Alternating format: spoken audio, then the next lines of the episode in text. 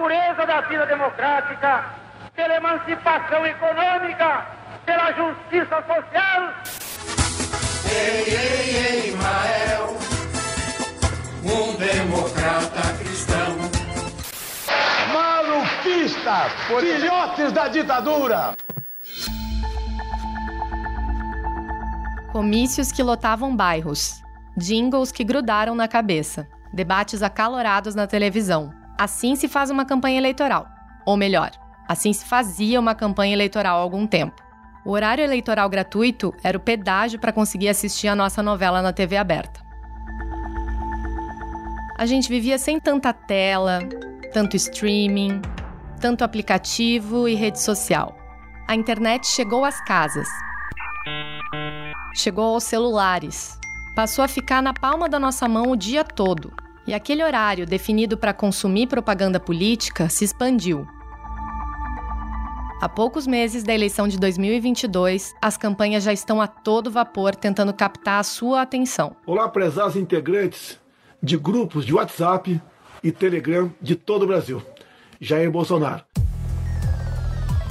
Começando agora a minha, a sua, a nossa edição da Ciro Games, a live do Cirão. Bem-vindos ao Lula Verso, onde a esperança e os memes se encontram. A internet pode até parecer um espaço de diversão, mas a gente sabe como incorporou rápido ao nosso vocabulário termos como fake news, disparo em massa, monetização, conteúdo viral. E aí, enquanto a gente tenta mapear o terreno eleitoral, novas regras vão se desenhando. Meio de comunicação que transmite mensagens não pode operar no Brasil como se nós fôssemos um mundo sem lei. Não precisamos de regular, regular isso aí. Deixemos o povo à vontade. O ministro Alexandre de Moraes do Supremo Tribunal Federal determinou o bloqueio do aplicativo Telegram em todo o país. Para entender melhor o que é uma campanha em 2022, vem aí o Cabo Eleitoral, uma parceria da Folha e do Internet Lab.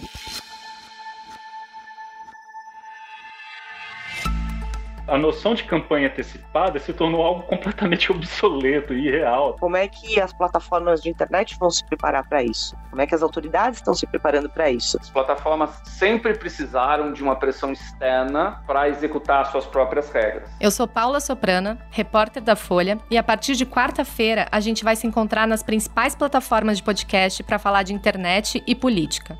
Segue o Cabo Eleitoral na sua plataforma favorita para não perder nenhum episódio. Até mais!